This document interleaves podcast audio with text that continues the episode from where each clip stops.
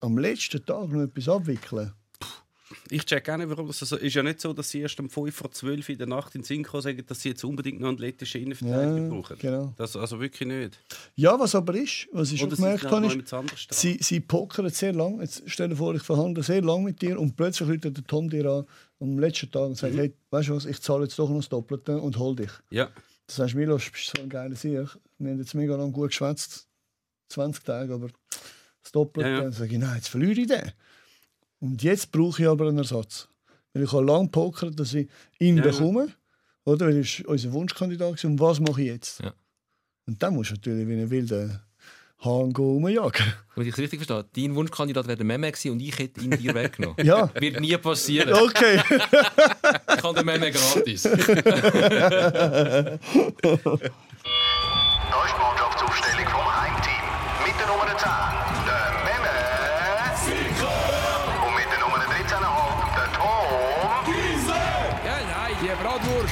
sowieso keine Ahnung. So. Dafür hat unser heutiger Gast umso mehr Ahnung. Äh, ein Fußball-Wahnsinniger, der ehemalige Profi und heutige Spielerberater Milos Malenovic.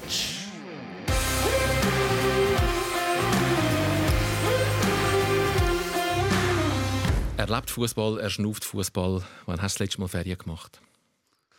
Ja, das ist gerade äh, etwa zwei Wochen her. Ah, schau Mi- jetzt. einen Mix gemacht von Ferien mit der Familie. Und ich sage jetzt mal halbtags am Morgen meine Meetings in Dubai. Und am Nachmittag doch ein bisschen meinen Sohnemann ein bisschen geniessen und meine Frau. Das sind nicht Ferien, wenn man Nein, das sind Halbtagsmeetings hat. Das sind nicht Ferien. Ja, 100% Ferien, das ist wirklich schwierig. Ja.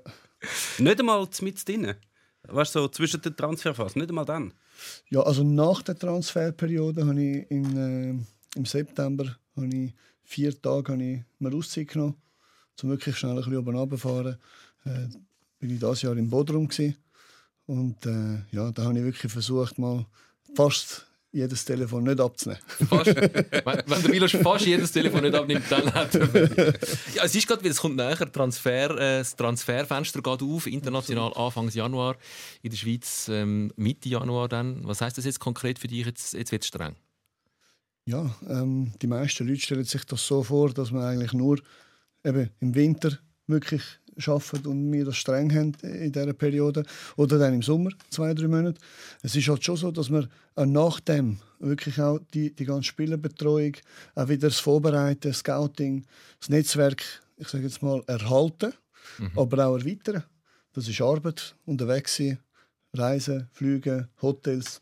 Äh, das hört eigentlich gar nie auf.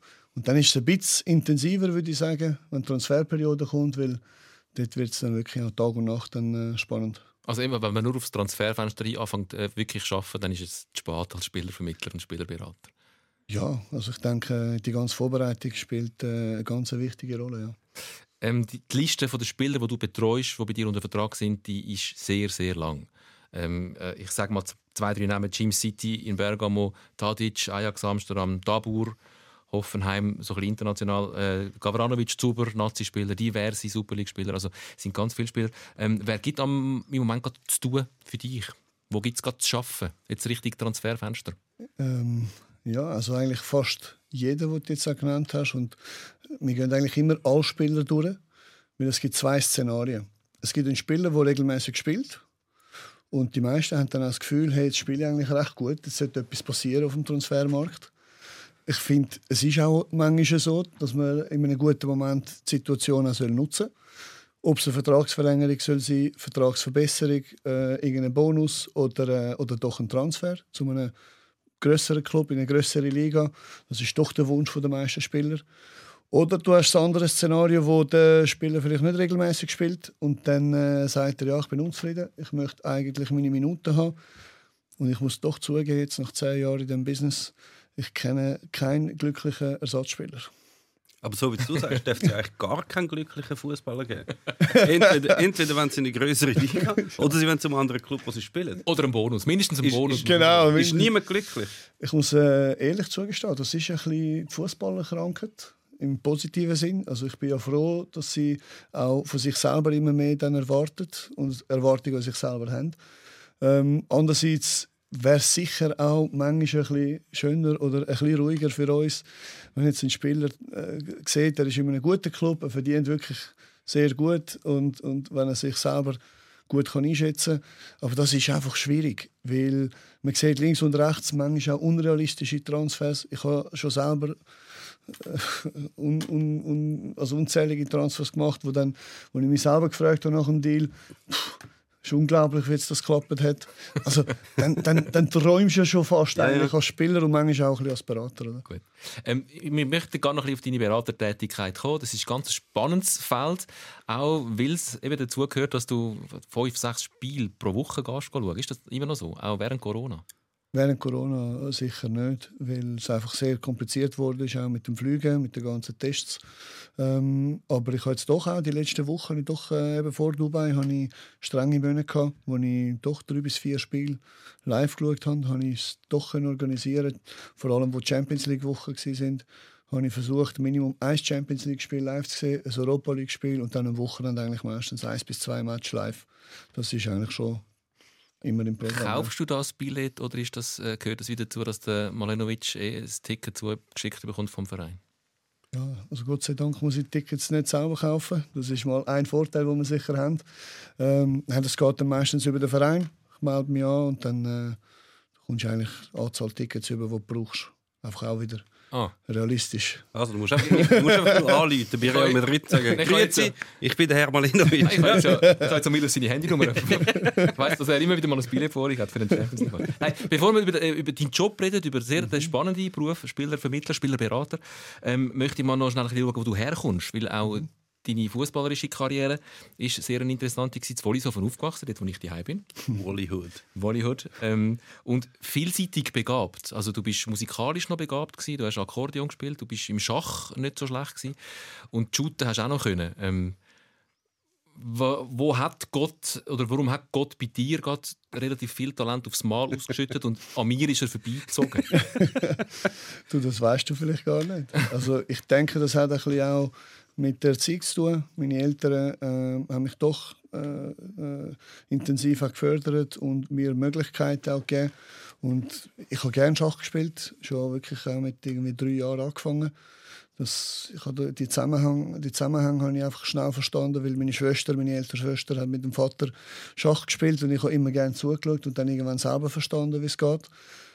Und äh, da habe ich wieder in einen Club, oder? Und äh, dann das Gleiche mit der Musik.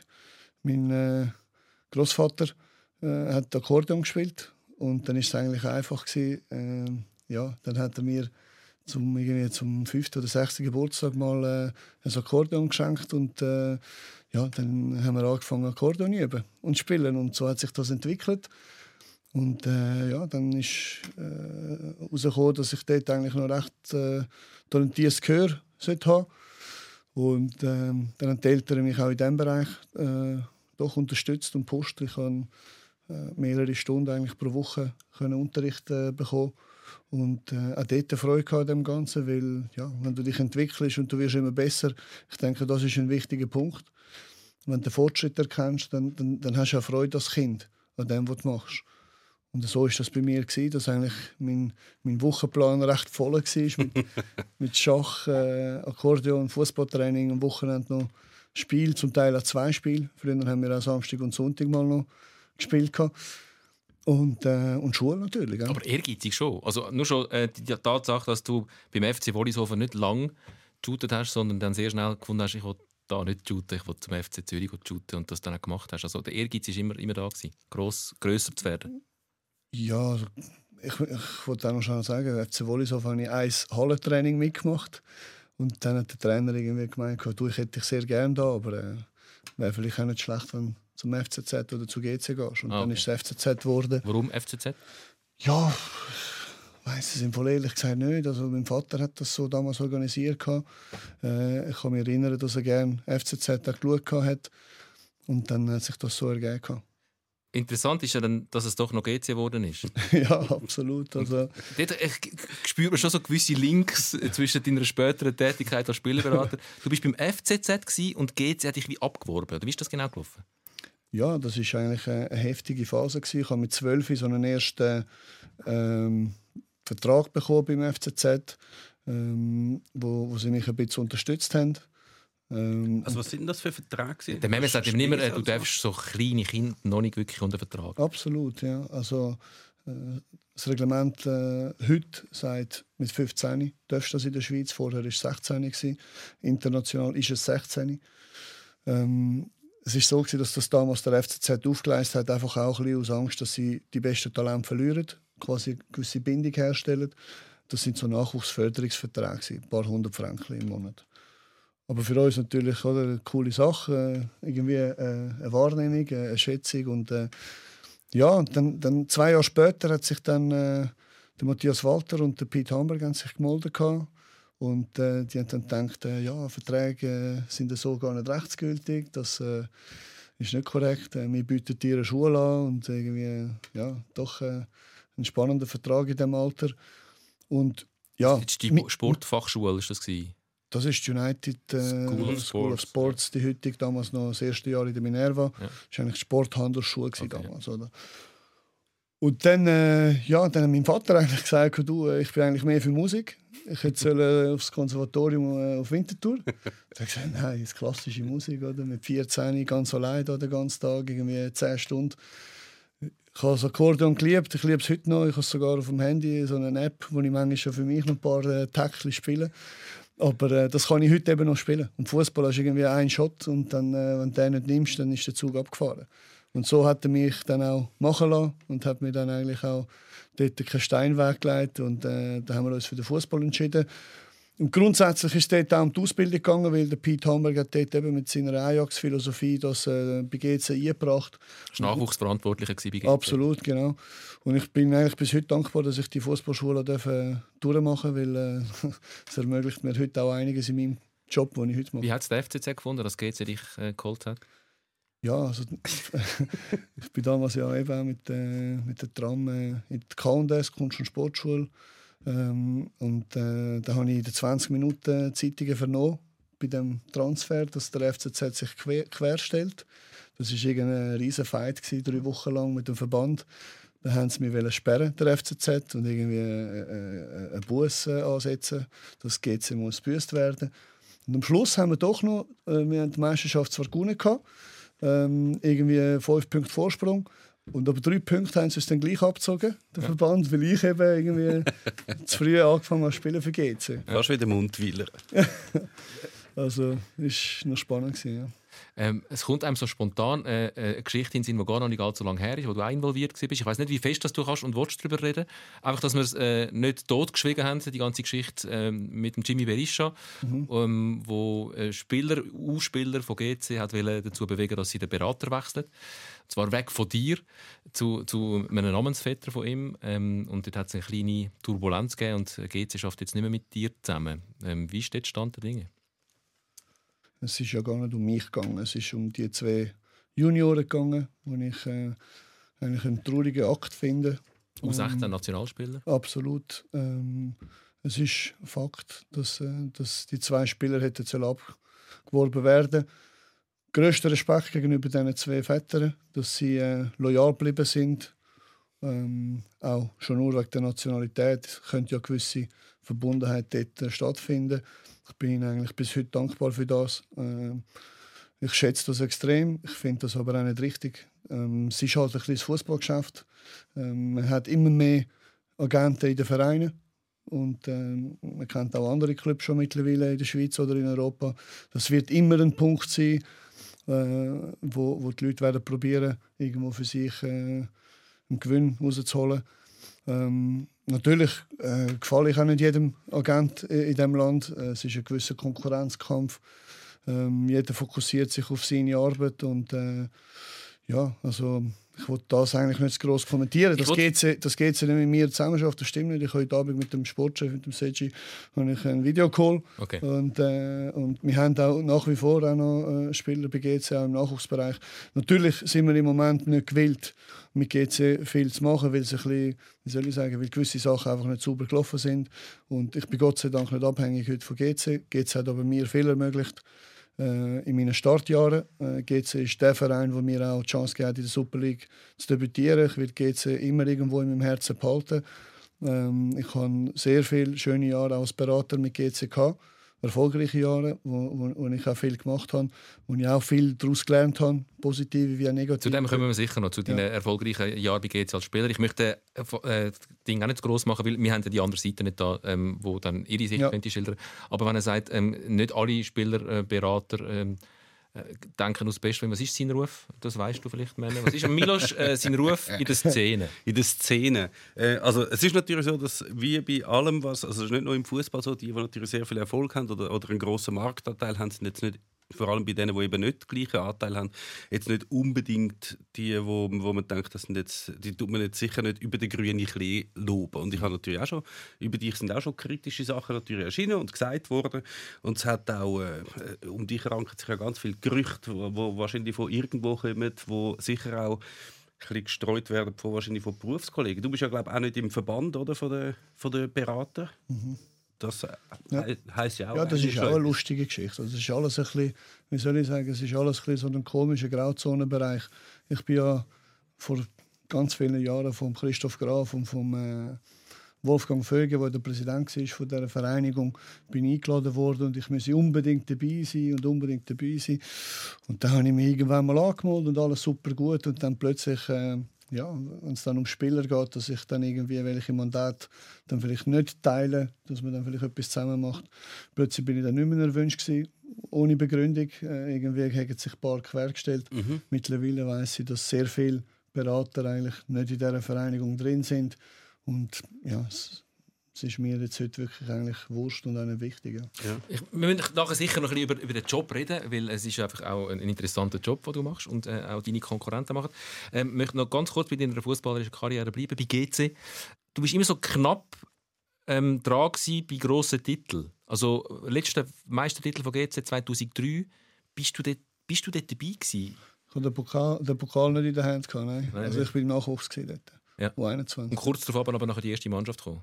Ja, ich habe ich hab dort auch schon etwa die mit dem Eis trainiert und dann eben auch dürfen debütieren dann nachher, nach dem. Aber äh, eben der Titel eigentlich, äh, dort habe ich keine, bin nicht daran beteiligt. Nunez, Gamboa. Ja, Gamboa, das ist äh, für mich persönlich eine schöne Geschichte. Äh, ähm, ich bin aufgekommen, das erste Mal ins Eis äh, eingeladen worden ins Training unter dem Messe Koller. Und äh, dann haben wir ein Match gemacht und dann ist der Fernando Gamboa mit zwei gestreckten Beinen und austrippelt, irgendwie ins Tunnel geschoben. Das war ein bisschen zu frech gewesen wahrscheinlich. Und dann, äh, dann hat er mich umgefräst von hinten mit, mit beiden gestreckten Beinen. Also ich muss ehrlich sagen, äh, ich kann nur von Glück reden, dass nichts passiert ist. Ja. Also da haben die nichts gekannt. Die Südamerikaner sind da. Falls ihr nicht mehr in Erinnerung habt, googelt mal. Äh, In der Bilder-Google-Suche Fernando Gamboa. Sieht aus wie so ein Marine, wie so ein Drill Das ist ein Sergeant. Drill Ein Street Fighter, der hat ausgewinnt. Oder Street Street Fighter, ja. Ist ja noch recht muskulös gewesen, Ja, mit seinem Bürstenschnitt. Ja. So, man kann sich schon in Uniform vorstellen. Und er hat ja wirklich auch, das, was du jetzt gesagt hast, wenn er im Training gespielt hat, das war auch sein normaler Spielstil. gewesen. Das hat er überall gemacht. Ja, er, er, ihn, äh, sie haben ihn ja alle Papi gerufen, oder? Sie haben ihn Papi genannt im Training. Papa, Papa. Er war ja so ein bisschen der Papa von der Mannschaft. Und hat, äh, wenn ihr euch erinnert, hat er einen, irgendwie einen 60, 70 Meter langen Ausserpass gehabt, aus dem Stand. Und das war ein bisschen sein Markenzeichen. Gewesen. Also Papa schon respektvoll. Ja, ja, klar. Ja. ja. Also wirklich so der Papi von der Mannschaft. Ja.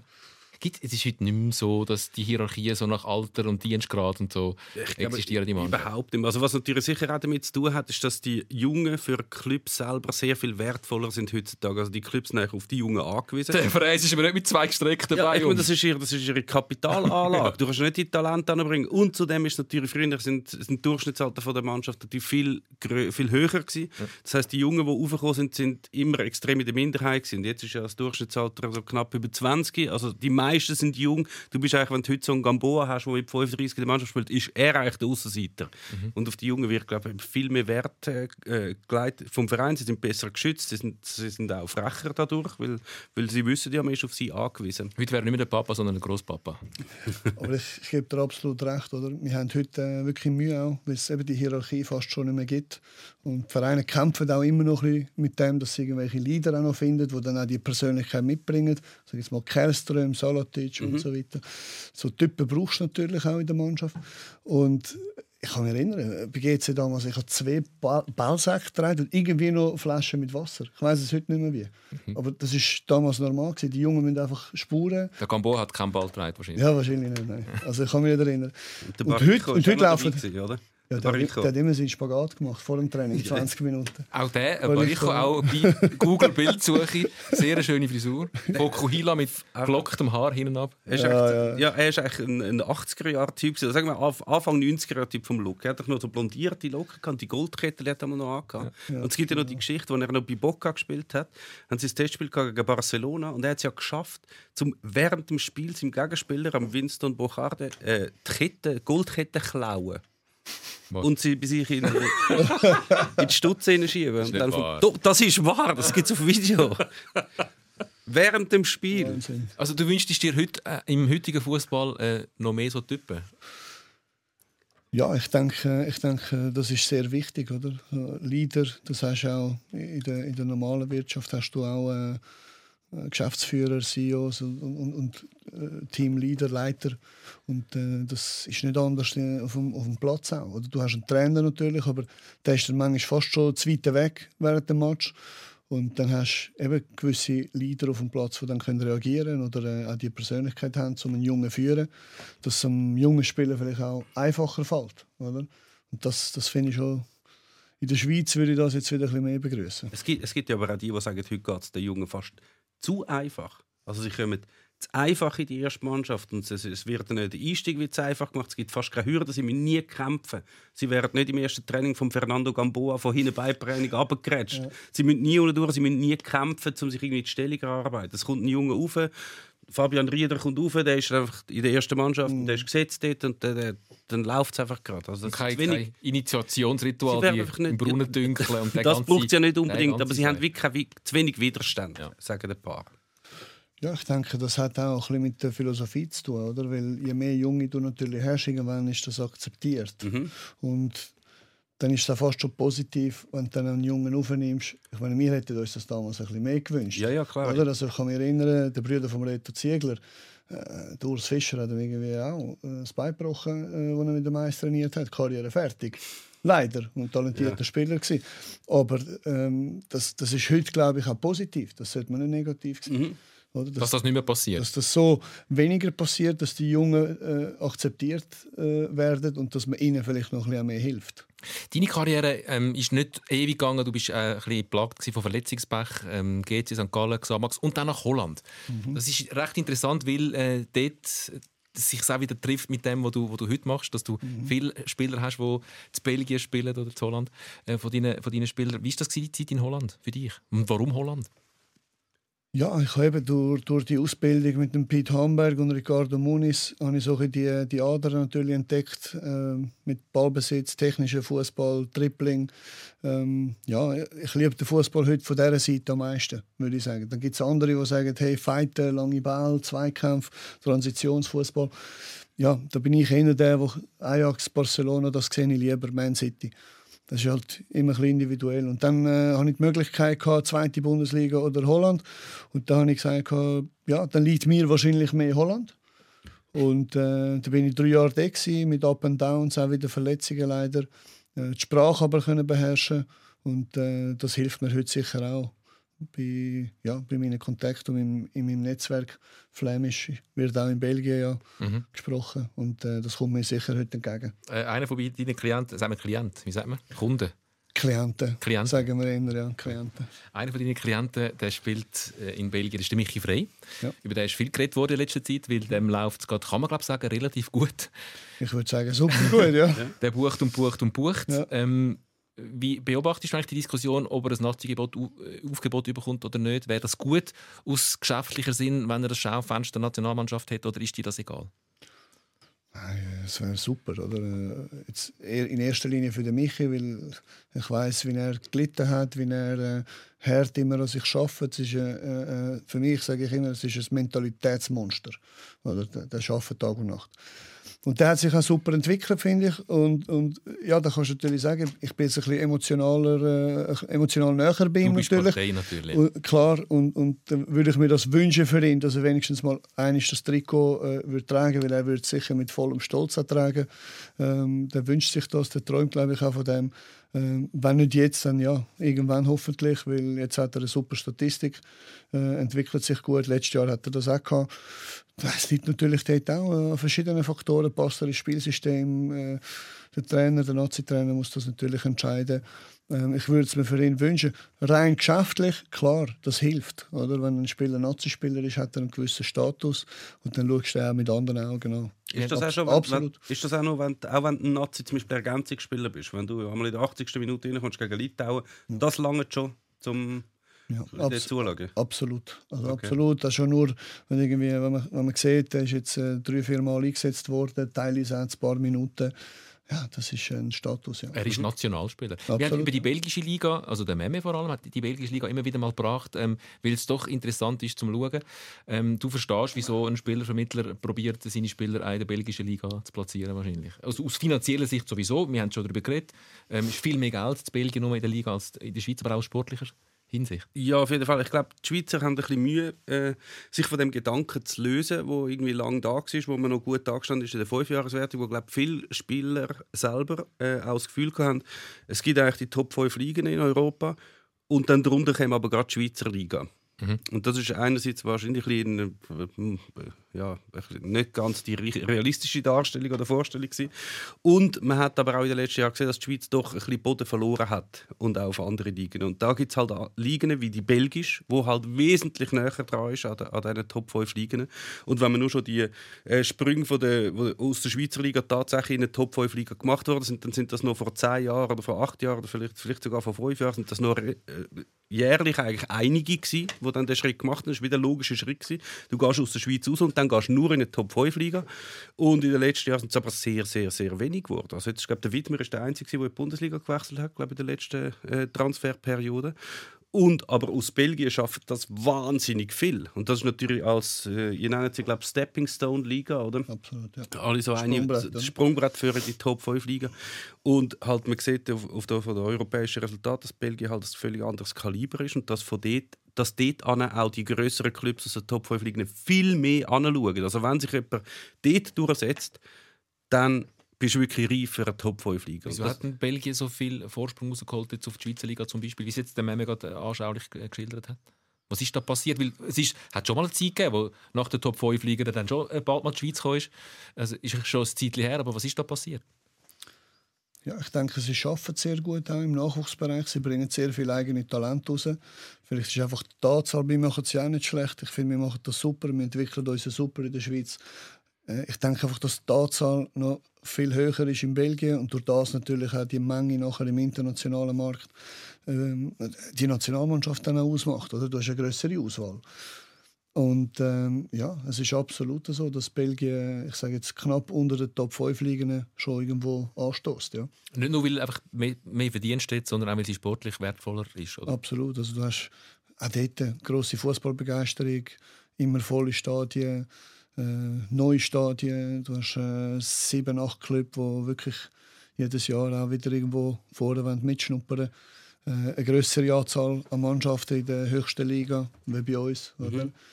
Und äh, ja, also ich finde es schon relativ spannend, doch. Also man, man, sieht, man sieht ja den Unterschied, sieht man auch, wenn du, es hat ja ein paar, hat- haben das immerhin gesehen, ja, das wäre eine Möglichkeit, wenn ich aus der Schweiz wechsle, dass ich vielleicht auch in so ein Land gehe. Und man hat das Beispiel gegeben, der, der Michi Freyde hat sich jetzt aber durchgesetzt, aber es hat den Bastien Thomas gegeben, den Toni Don, das sind U21 Stammspieler, also U21 Nazi Stammspieler und in der Schweizer Liga, also oberste, oberste Kategorie. Und die wechseln dann auf Belgien und hocken dort einfach auf der Bank. Also das heißt ja auch etwas. Und das Niveau natürlich noch höher ist, das kommt dir natürlich entgegen, äh, dass in, wir haben ja in der Schweiz, also Belgien macht ja auch, dass sie ganz viele Transfers haben eigentlich von jungen Spielern auch aus afrikanischen Ländern, aus vielen europäischen Ländern, wo sie halt können machen und die Schweiz nicht, weil es so die Drittstaatenregelung gibt. Also man kann, du kannst eigentlich nur, könntest theoretisch nur sehr, sehr, sehr, sehr, sehr gute junge Afrikaner zum Beispiel in die Schweiz holen, was die Schweizer Mannschaft natürlich nicht können zahlen, Belgier aber schon. Also kommen die natürlich dort an, werden von dort wieder weiter transferiert. Und dann ist schon wieder mehr Geld. Ich finde, ich finde, das ist noch wichtig zu wissen. Gell? Die Afrikaner können gar nicht einfach so in die Schweiz kommen. Eben, ja. Du hast ja das Reglement, sie müssen eigentlich, ein Nicht-EU-Spieler muss eigentlich laut dem Reglement drei Jahre in einer höchsten Liga spielen, im Ausland. Und dann dürfen sie eigentlich mit dem CV Genau. quasi musst einen Antrag stellen, dann, dass die dürfen kommen. Wenn du sagst, laut dem Reglement, dann tönt das für mich, dass das Ja, weil es eben nicht immer so ist. Es ist ja so manchmal, dass es ein Jahr schon langt und dann drückt man eigentlich fast schon eineinhalb Augen zu. Wenn du kannst sozusagen nachweisen dass das ein einer wäre, der unter normalen Umständen alle die Spiele gemacht hat. Und das machen sich jetzt auch nicht alle gleich viel. Das ist ja dann kantonal geregelt. Das wird Genau. dann, das wird dann äh, von den von der Ausländerbehörden eigentlich vom jeweiligen Kanton geklärt, ob die eine, eine Aufenthaltsbewilligung, also eine Arbeitsbewilligung überkommen. Und da sind die Unterschiede also schon sehr groß. Wo der Cunha zum Beispiel zu Sion gewechselt hat, hat er nicht annähernd, also wirklich nicht mal annähernd die Anzahl Spiele gehabt, die er hätte sollen, müssen haben. Er sagt es, oder? Es ist der FC Sion und es ist der bekannte ICCC, wo wieder äh, alles anbringt, wo die anderen nicht anbringen. Spaß beiseite. Äh, Sion hat irgendwie äh, einen Trick, oder? Äh, wir wissen es auch nicht. Äh, sie bringen es an, dass afrikanische Spieler äh, Also es ist nicht nur afrikanisch, es ist ja. alles, alles nicht EU. oder, oder eben Südamerika oder alles, Genau. was nicht EU ist. Ja. Aber das heißt, du hast regelmäßig mit kantonalen Ämtern zu tun. Absolut nicht. Das ist eine Sache der Vereine. Und ich bin jetzt wirklich, äh, äh, ich fokussiere mich auf das, was ich kann machen, auf das, was ich auch kenne. Also südamerikanische Spieler wird von mir im Vereinsstand heute nicht bekommen. Auch nicht afrikanische, weil ich einfach nicht vor Ort bin dort. Ich kenne es zu wenig.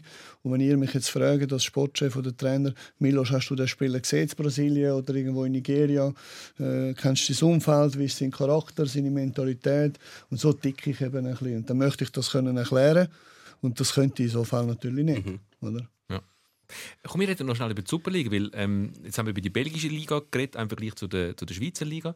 Ich als äh, durchschnittlich ähm, bewanderter Fußballzuschauer habe aktuell gerade sehr Freude an der Schweizer Liga, weil sie einfach spannend ist, weil sie spektakulär ist, weil sie doch äh, interessante Spieler hat, weil sie unglaublich viele schöne Goal produziert in letzter Zeit. Eine geile Kiste an der anderen.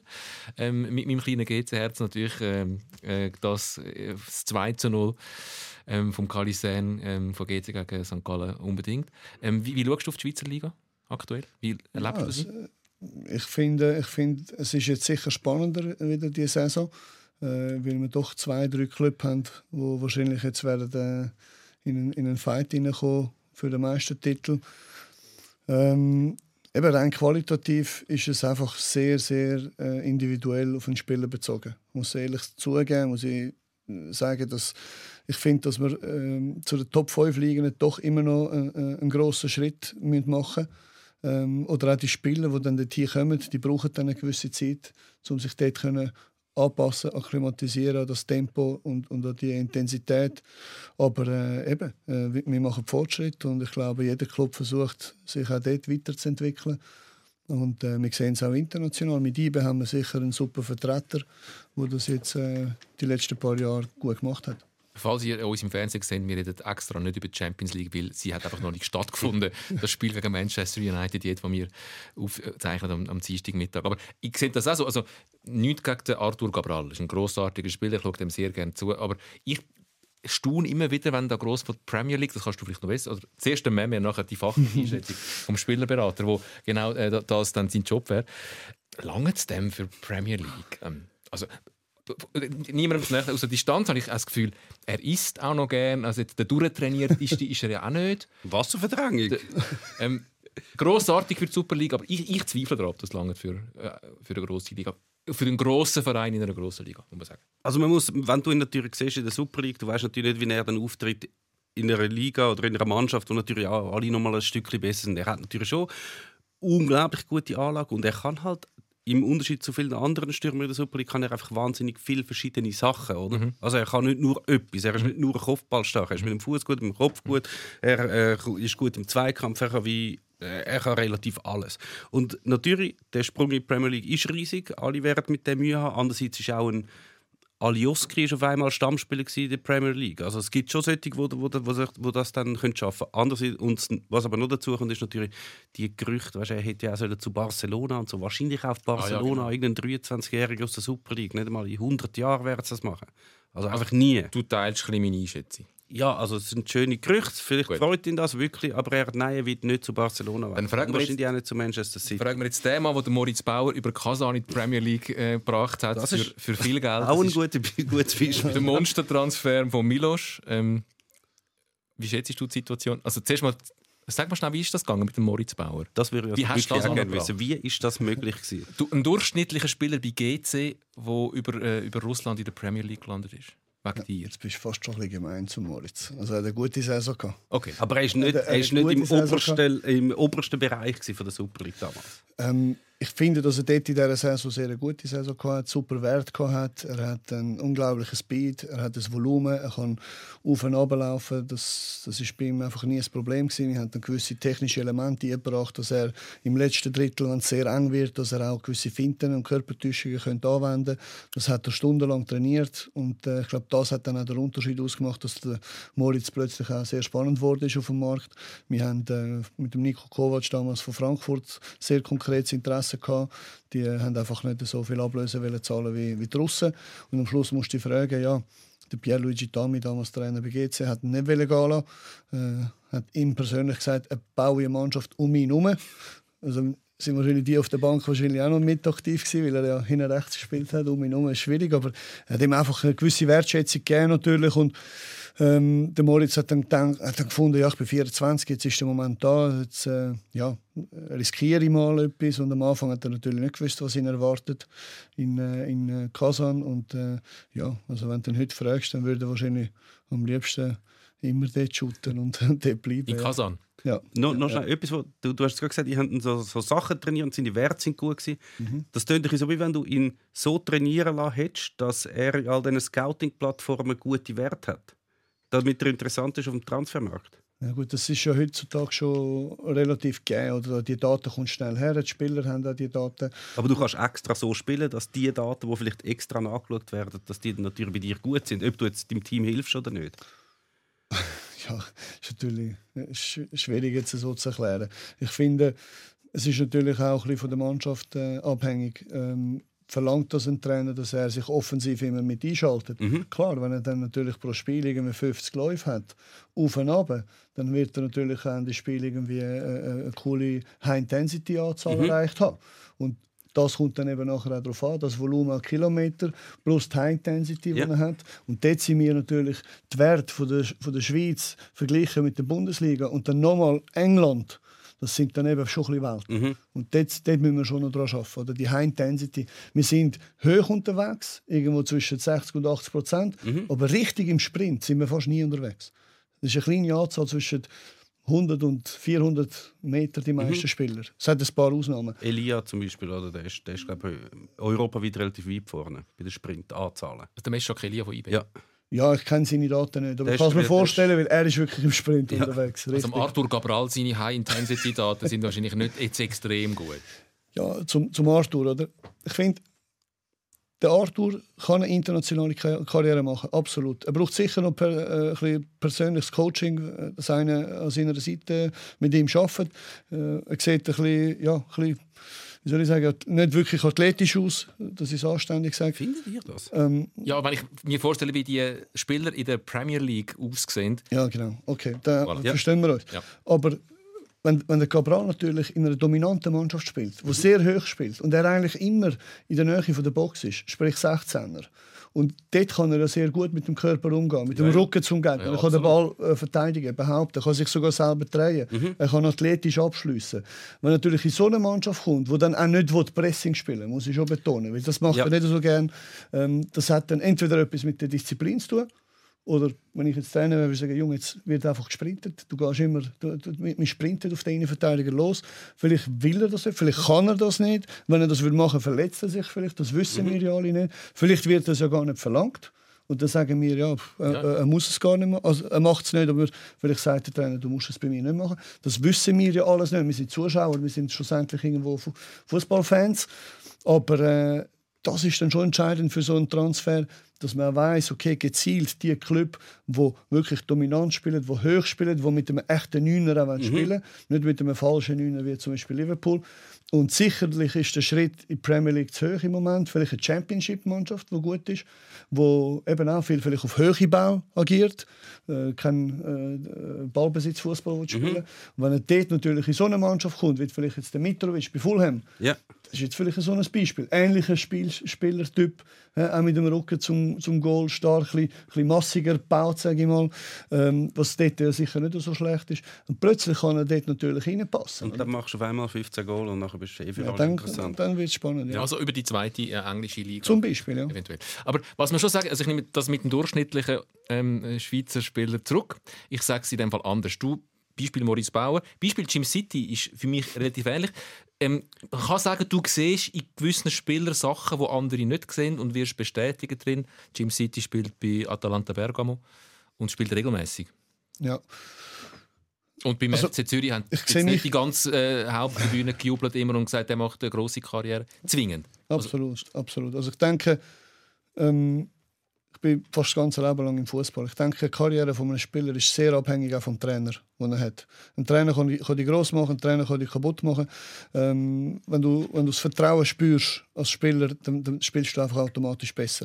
Wenn du irgendwo einen Krampf hast, äh, mental oder äh, du, du bist nicht wirklich frei, dann, dann, dann kommst du ja schneller zu Fehlern und, und dann, wenn du Fehler machst, sieht das natürlich nicht gut aus, oder? Ähm, jetzt, ich, mir, ich sehe mich persönlich jetzt nicht wirklich als typischer Vermittler. Ich versuche doch auch fußballerisch mein Know-how einzubringen.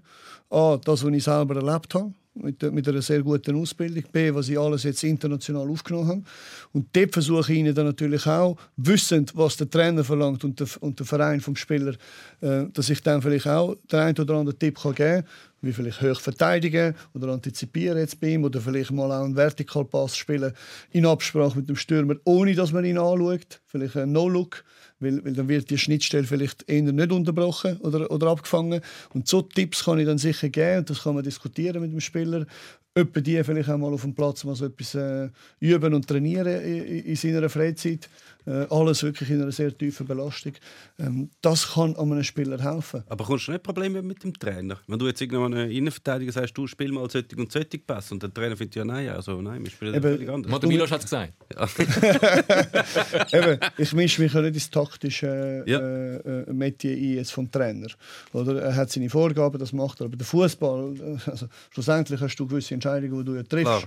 Äh, und du willst dich ja selber irgendwo weiterbringen. Du willst attraktiv sein. Und auf jeder Position gibt es Punkte, wo du kannst zeigen oder kannst umsetzen und wenn du es nicht machst, bist du vielleicht ein bisschen weniger auffällig.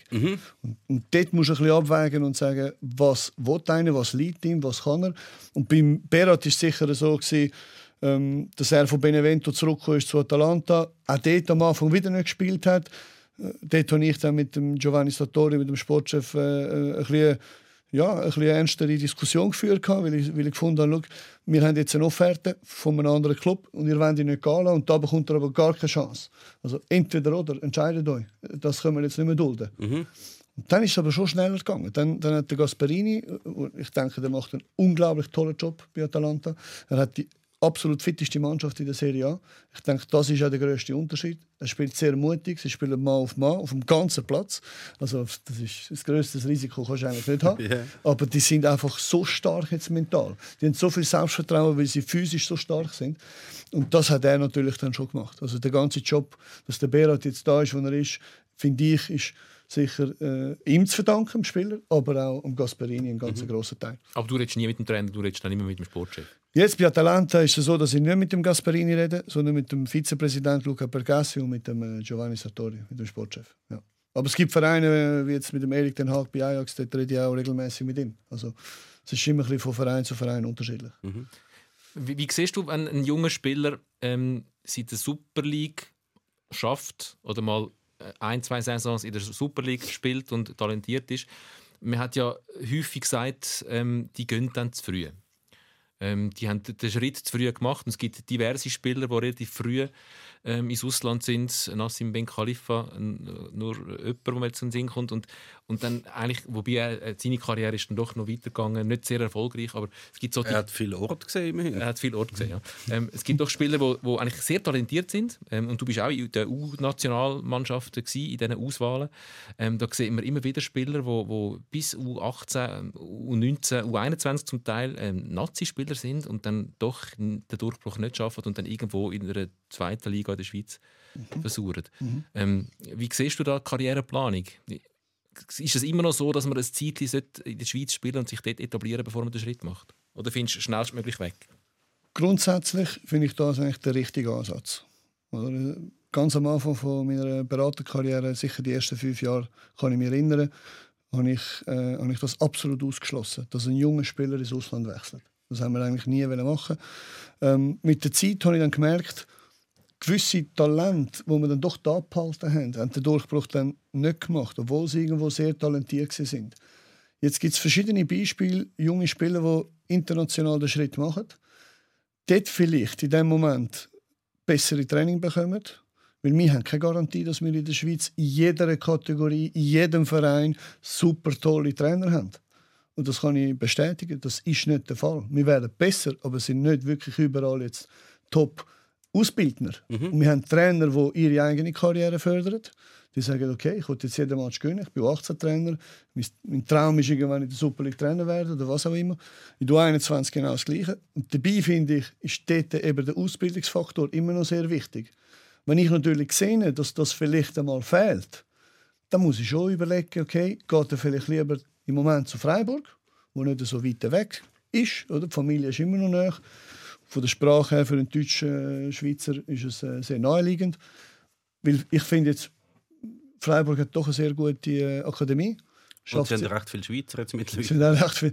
Also, dann ist so ein Schritt vielleicht gar nicht so schlimm, weil was ich jetzt sicher gesehen habe und was ihr auch sicher bemerkt habt, jeder Schweizer, der im Ausland irgendwo jetzt mal war, ob das jetzt in Jankiewicz war, der auch nicht gespielt hat bei Southampton, äh, egal welcher, die haben trotzdem ein Retourticket noch eins ins Profigeschäft zurück. Und wer gibt, um, wer gibt euch oder uns Garantie, dass wenn er dann eben in der Schweiz geblieben wäre, dass er es geschafft hätte? Ja. ja, das weißt du Oder? Das wissen wir nicht. Und Darum finde ich, es gibt gar keine Regeln. Man muss aber auch individuell schauen. Sicher, was ist die Situation des Spielers? Bei welchem Trainer ist er? Was hat er für Möglichkeiten? Wir versuchen immer auch mit dem Verein Austausch zu haben, an was wird geschafft, was machen wir mit dem Spieler, in welchem individuellen Bereich schaffen wir mit ihm, dass wir dort ein bisschen etwas auch versuchen zu forcieren in einem positiven Sinn, dass er auch besser wird. Und nicht, dass es rein am Schluss zufälliges Prinzip ist, äh, er schafft es oder schafft es nicht, 50-50. Das finde ich dann schon ein bisschen schade. Ist es dann immer Karriereplanung, die fehlgelaufen ist, wenn es ein Spieler, der offensichtlich Talent hat, schon schwer nicht in diesen U-Auswahlen, äh, es dann doch nicht im Profifußball schafft, endgültig? Also sicher nicht immer nur, äh, also nicht nur eine Karriereplanung. Also ich meine, es hat natürlich das, dass das ein bisschen verteufelt wird, dass früher ins Ausland gewechselt wird, hat ja mit, ist es Zeit lang wirklich so gewesen, dass die, die früher gegangen sind, sind einfach gescheitert. Das hat man eigentlich können sagen. Es hat ganz, ganz wenige Ausnahmen gegeben von Leuten, die das geschafft haben. Und dann hast du halt alle die Superleute gehabt, wie irgendwie Gimeno oder Lorenzo González, die dann irgendwo bei Superclubs spielen, bei Man City, bei Barcelona. Und dann, ich weiß nicht, wo der González jetzt spielt, bei der zweiten slowakischen Liga oder so, oder der Ehe, einfach irgendwo, also was irgendwie, das, das ist wie als schlechtes Beispiel äh, angezogen worden. Und jetzt ist halt das, was der Milos jetzt auch angetönt hat, dass du halt wieder die neue Möglichkeit hast. Du kannst auch wieder im Babu kannst du früher gehen, du kannst, der So ist früher gegangen, Gavranovic ist früher gegangen und du schaffst dann halt zum wieder zurückkommen. Und das heißt aber auch, dass du vorher, wo du gegangen bist, schon eine gewisse Reife gehabt hast. Und ich glaube, da hat sich etwas geändert über die letzten sagen wir, 20 Jahre. Ich meine, wo die Schweiz U17 Europameister geworden ist. 2002, glaube ich, oder so. Milos Malinovic ganz nah am Kader dran. Ja, eigentlich verletzt ausgeschieden. Ah. Müssen dabei Und du wärst auch dabei gewesen? Ja, ja. Ja. Eben dort sind ja, ich meine, Barnetta ist dabei gewesen, Ziegler, Senderos, ja. Sandra. Burki, ja genau, die sind dabei gewesen. Aber wenn du jetzt das Kader heute anschaust, da sind ganz viele, haben sie ja nicht einmal, also obwohl das schon eine recht hohe Stufe ist, U17, aber ist ja nicht mehr 12 oder so. Und von denen haben sie ja ganz viele nicht einmal in Profifußball geschafft. Und selbst die Besten, der, Maximovic hat es ja gegeben, super Der Boban, ja, der Flügelspieler. Ja. Riesenspieler, Riesenspieler. Der ist wahrscheinlich auch europaweit überall beobachtet worden, oder? Und irgendwann dann ein paar Jahre später hat es beim FC Breiterein nicht auf die Bank geschafft. Milosevic hat es ja auch noch gegeben. Wie geht's? Ja. Auch ein Riesenspieler und hat irgendwie mit 23 im Flughafen geschafft. Also das ist damals ist es glaube noch weiter gewesen, um es überhaupt im Profifußball zu schaffen als jetzt. Wenn du heute diese Stufe hast, dann kannst du auch mal ins Ausland gehen. Du bist aber schon genug gut, dass du es immer noch wahrscheinlich im Profifußball wirst schaffen heute. Was ist denn da passiert? Warum ist es damals weiter gewesen? Also eben, dein Fall ist wie klar, bei dir sind es auch Verletzungen gewesen, die dich ausbremst haben. Ja, also ich kenne die beiden Jungs sehr gut. Oder? Wir haben zusammen gespielt, jahrelang in der Nationalmannschaftsauswahl. Ähm, ja, ich muss sagen, es ist, es ist sicher eben der Schritt ins Profigeschäft. Nachwuchsfußball ist völlig etwas anderes wie Männer Spitzenfußball. Das muss man einfach unterscheiden. Da kommt der mentale Aspekt dazu, da kommt der athletische Aspekt dazu. Äh, bei vielen fehlt es dann schon irgendwo da, dann, dass sie gar nicht raufkommen. Oder? Und dann hast du aber auch Faktor Zeit meistens auch nicht. Also, da kommt wieder der Trainer ins Spiel, der dann sagt, okay, ich nehme lieber vielleicht den biologisch früh entwickelten Spieler. Oder? Das ist ein sehr großes Thema bei uns in der Schweiz, im Verband. Ich finde, äh, der Verband macht das relativ gut jetzt, dass sie retardierte Spieler unterstützen. Das, das heißt nicht das, was du meinst. Ja, einfach äh, retardiert in dem Sinne vom, vom, vom, vom körperlichen, äh, von, von der, Die körperliche von Entwicklung. der körperlichen Entwicklung. ein bisschen. Die, die hinten drin sind, dass sie auch mit dem jüngeren Jahrgang eigentlich können weiter shooten dass sie nicht irgendwo auf der Bank frustriert rumsitzen. Und das sind schon Entwicklungen. Also wenn wir das jetzt mal als Beispiel nehmen, vor 20 Jahren, vielleicht schon vor 10 Jahren, das, haben, Ja. das, das ist weit weg gewesen, oder? Also ich finde, wir sind schon näher, weil wir auch besser arbeiten, weil wir uns auch weiterentwickeln in der Schweiz. Es ist aber gleich, teilweise ist es schwierig zum Nachvollziehen, dass man, wenn, wenn du so Spieler hast wie der Maximovic damals, der so, so gut ist und schon mit 16 ist so nah an der ersten Mannschaft ist, musst du sagen, okay, der Typ kann so gut shooten, Ja. selbst wenn er es nicht zu Bayern München schafft, aber irgendwo bei IB oder bei Luzern jetzt noch eine okayige Schweizer Karriere anlegen, müsste doch eigentlich möglich sein. Du bist doch einfach ein guter Fußballer. ja, ähm, auch das muss man dann wieder von Fall zu Fall beobachten. Ähm, um Sandro Bulki hat sie dann doch gelangt, wieder zurückzukommen. Ein paar haben es, aber von dem bei München sehr zwei wenig gewesen, ja. äh, ist zurückgekommen und so weiter. Ähm, ich finde, wenn, wenn man das natürlich individuell dann betrachtet, gibt es immer sehr gute Erklärungen, wo, wo man jetzt nicht zu tief ins Thema gehen. Aber es hat sicher Gründe, es hat vielleicht auch verletzungsanfällige Spieler gehabt, jetzt, wo man nennen. Dann hat es die, die vielleicht mental den Sprung nicht haben können machen, die sich dann auch vielleicht nicht mehr weiterentwickelt haben. Vielleicht haben sie mit dem EM-Titel äh, schon gedacht, jetzt bin ich schon ein Superstar. Weil ich muss sagen, damals hat sich das so ein bisschen angefühlt. Ich bin nicht einmal dabei gewesen, dort, eben aus, der, aus Verletzungsgründen.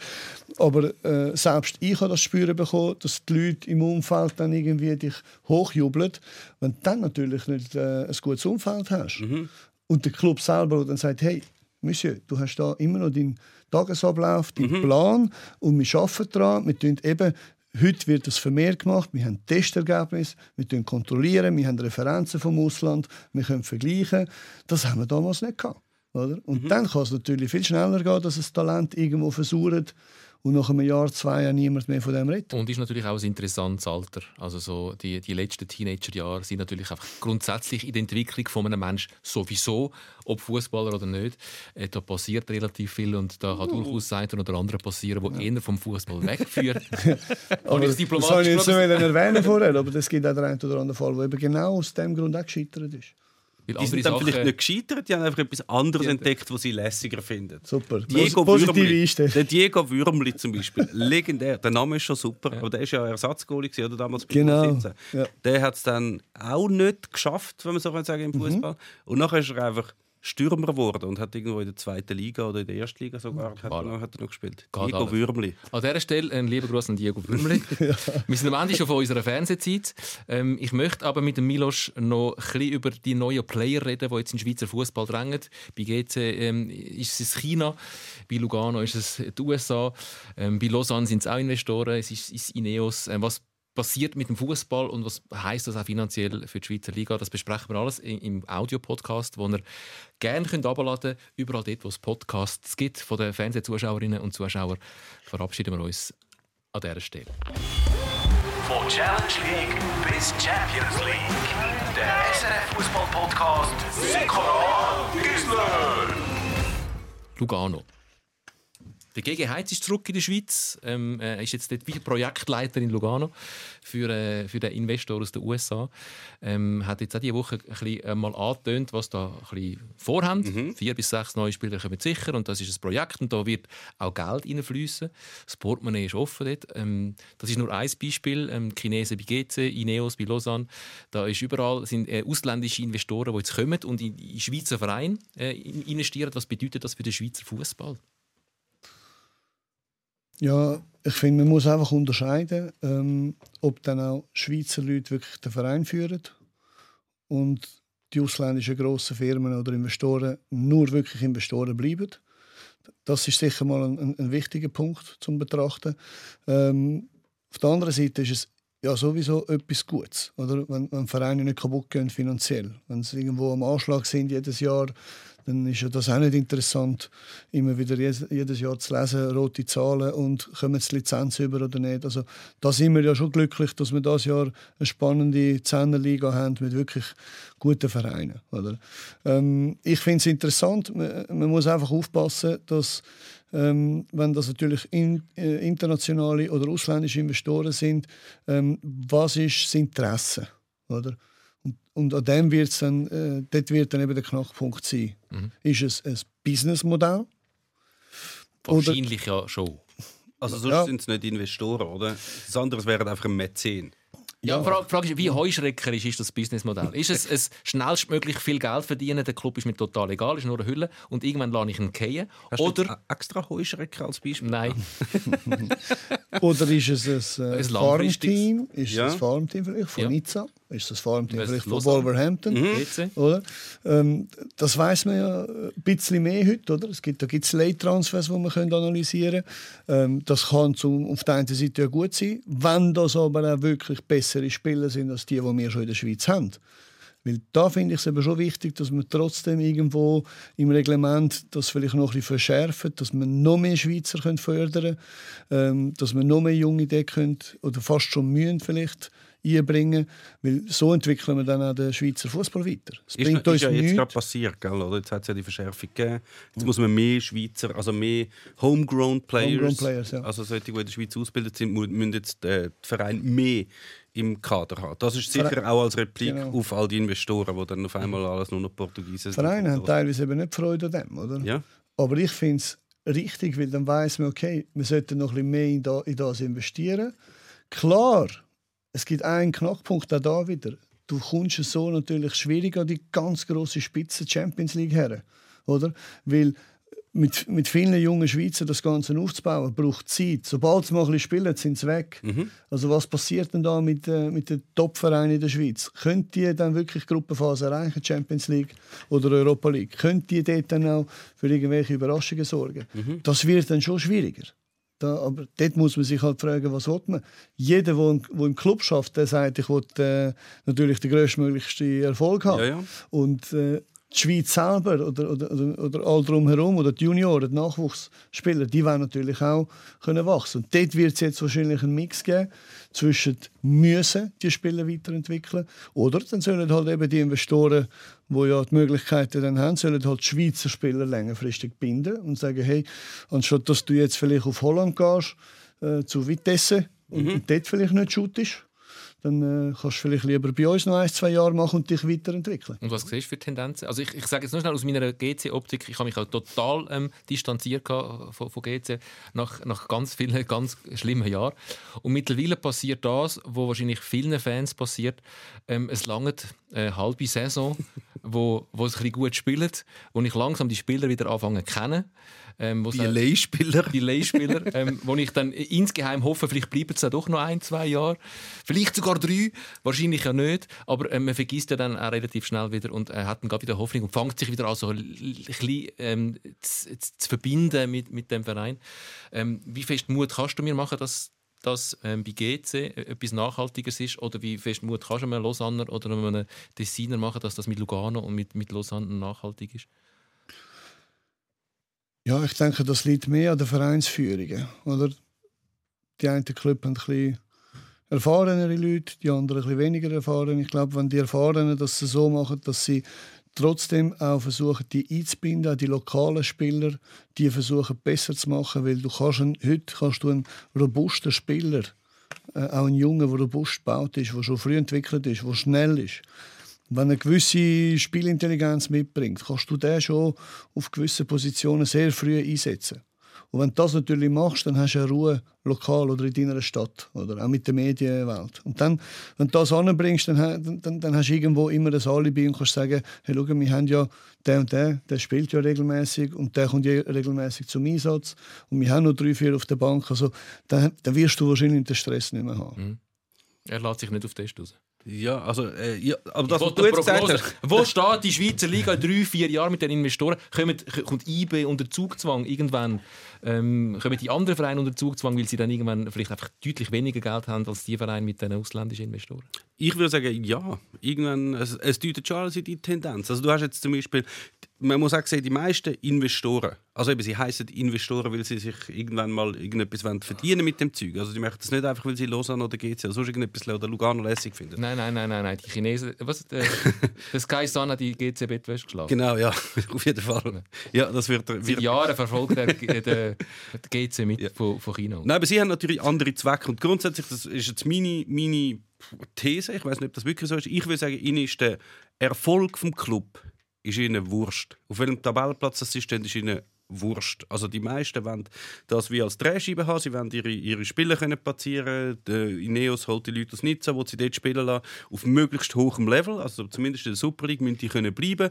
Bei GC genau das Gleiche und bei, bei Lugano weiß man das noch nicht so genau.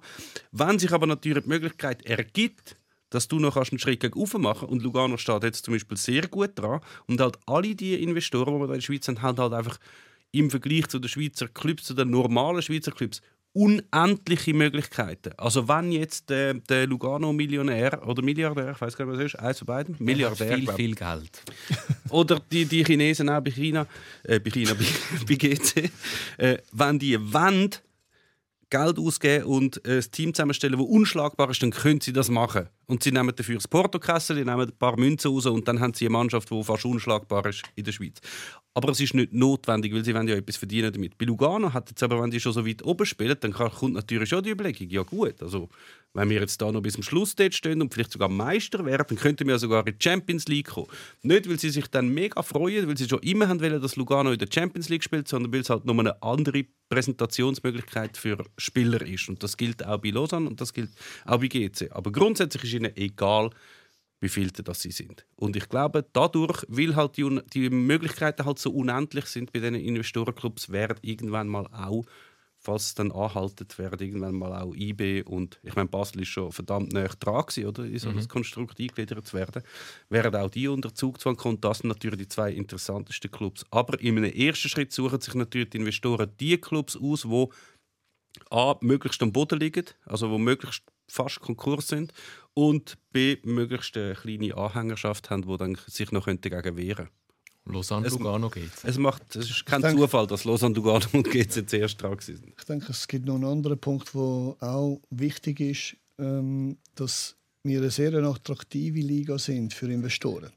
Aufgrund dessen, dass wir eigentlich 50 Prozent Mhm. der Mannschaften international könnten vertreten haben. Mhm. Weil es eine kleine Liga ist. es eine kleine Liga ist. Wenn du jetzt eine Mannschaft nimmst äh, in der Premier League, ja, geh mal mit Liverpool, City und so weiter go, go kämpfen um Champions League Plätze. Wird sehr schwierig. Und in der Schweiz bist du wirklich schnell mal, wenn du eine gute Struktur hast, gute Philosophie, gute Leute, gute Vereinsführung, dann bist du schnell mal unter den ersten vier, fünf. Und das können schon Plätze sein, wo du international dich kannst, äh, präsentieren und deine Spieler eigentlich anders kannst vermarkten. Ja.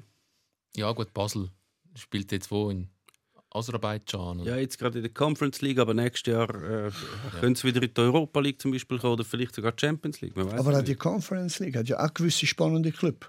Und das Clubs kann dann auch schon. wieder helfen, oder?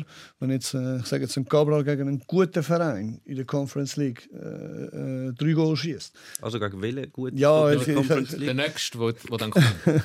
Aber es sind doch internationale Vereine. Dann, Mhm. Und wenn, wenn, wenn ein Spieler das ja dort dann kann zeigen dass er das kann, gibt mir das als Club, dann als ausländischer Verein, mehr Vertrauen, dass Mhm. ich kann sagen okay, der, der bestätigt das ja auch international. Also es ist schon auch ein Turnier, das man nicht unterschätzen darf. Mhm. Vor allem jetzt kommen dann noch die Europa League Ausscheider dazu, dann hast du Genau. wieder, ein paar, wieder ein paar Nummern dabei. Das auf jeden Fall. Absolut, ja. Ist das für dich, wo Spieler vertritt, also äh, nur mal, um die Liste noch ein bisschen weiterzuführen, Basil Stillhardt, Antonio Marquesano, Anto Kirgic, ähm, der, der Hefti, der Sorgi Djugrinic, alle bei dir. Alles ähm, gestandene, etablierte Super League-Spieler. Ähm, verändert das etwas für dich, wenn jetzt da ein bisschen Geld in die Liga kommt?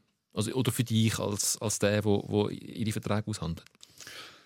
Ja, es gibt automatisch mehr Möglichkeiten, oder? Also, wenn's, wenn die Investoren wirklich auch in das investieren, dass sie, dass sie auch mehr Löhne zahlen, dass sie die Spieler wollen haben dann, dann, dann, ja, dann ist eins und eins natürlich schlussendlich schon, gibt zwei. Wenn der Spieler mehr verdient, dann ist das für die Agenten auch besser. Wenn die dann die Spieler heben, also jetzt gerade die Investorenclubs, das ist ja nicht in ihrem Interesse, die Spieler heben.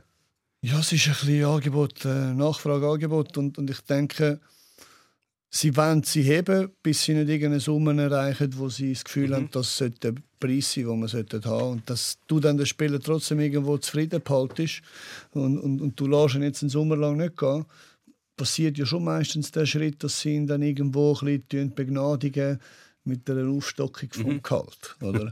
und das gibt dann natürlich wieder eine, eine Verhandlungsbasis. Ja. Aber das andere ist schon noch, ist auch noch spannend, dass wir das mit dem das Feigenblatt, die Feigenblattpolitik, die die Investoren dann haben, das lange eigentlich bei Lausanne. Du musst einfach, okay, es sind jetzt der Puertas, wo halt ein richtiger Lausanner ist, aber sonst niemand. Und an der ist dann wie so, was, wir haben ja einen.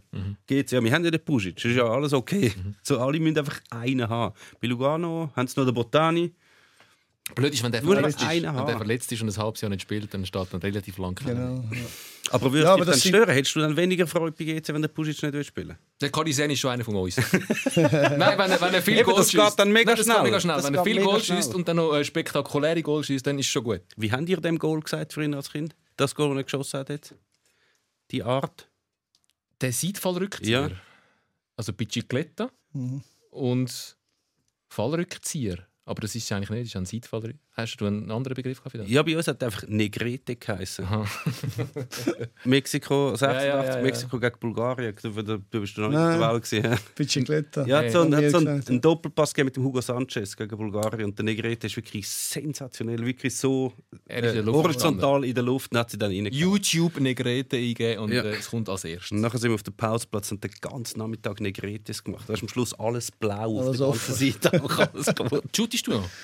Ja, es geht gestern Abend äh, in unserer Halle, Casa Football in Bachenbülach, haben wir zwei Kunststraßenplätze gebaut mit Bandensystem und äh, Netz. Sind Nur für dich sind selber. herzlich eingeladen, jeden Montagabend äh, mit äh, Friends eigentlich. Ja, äh, Friends. Friends sind dann ehemalige U- und, und Super League-Spieler. Nein, wir haben die, die irgendwie fast 100 Kilo erreichen. Okay. Der Also- Cabral. Nein, Das ist jetzt frech. ich habe ja am Anfang gesagt, ich bin ein Wahnsinniger. Also die Halle, ähm, eine Academy gegründet. Ähm, was noch? Irgendwelche. Was, was hast du noch alles? Äh, ein Reinigungsunternehmen, so, eine, so eine Art Umzugsfirma. ja. Umzugsfirma, was noch? Äh, eine Marketingfirma. Alles in letzter Zeit gegründet. Und als ich mit dir telefoniert habe, diese Woche, nein, letzte Woche, ähm, habe ich dich gerade in Serbien erreicht an einem Trainer-Diplomkurs. Genau, ja. bin ich eine Woche lang da. Gewesen, ja. Ist dir schon langweilig? Oder, ähm, ja, mega, ich habe nichts tun.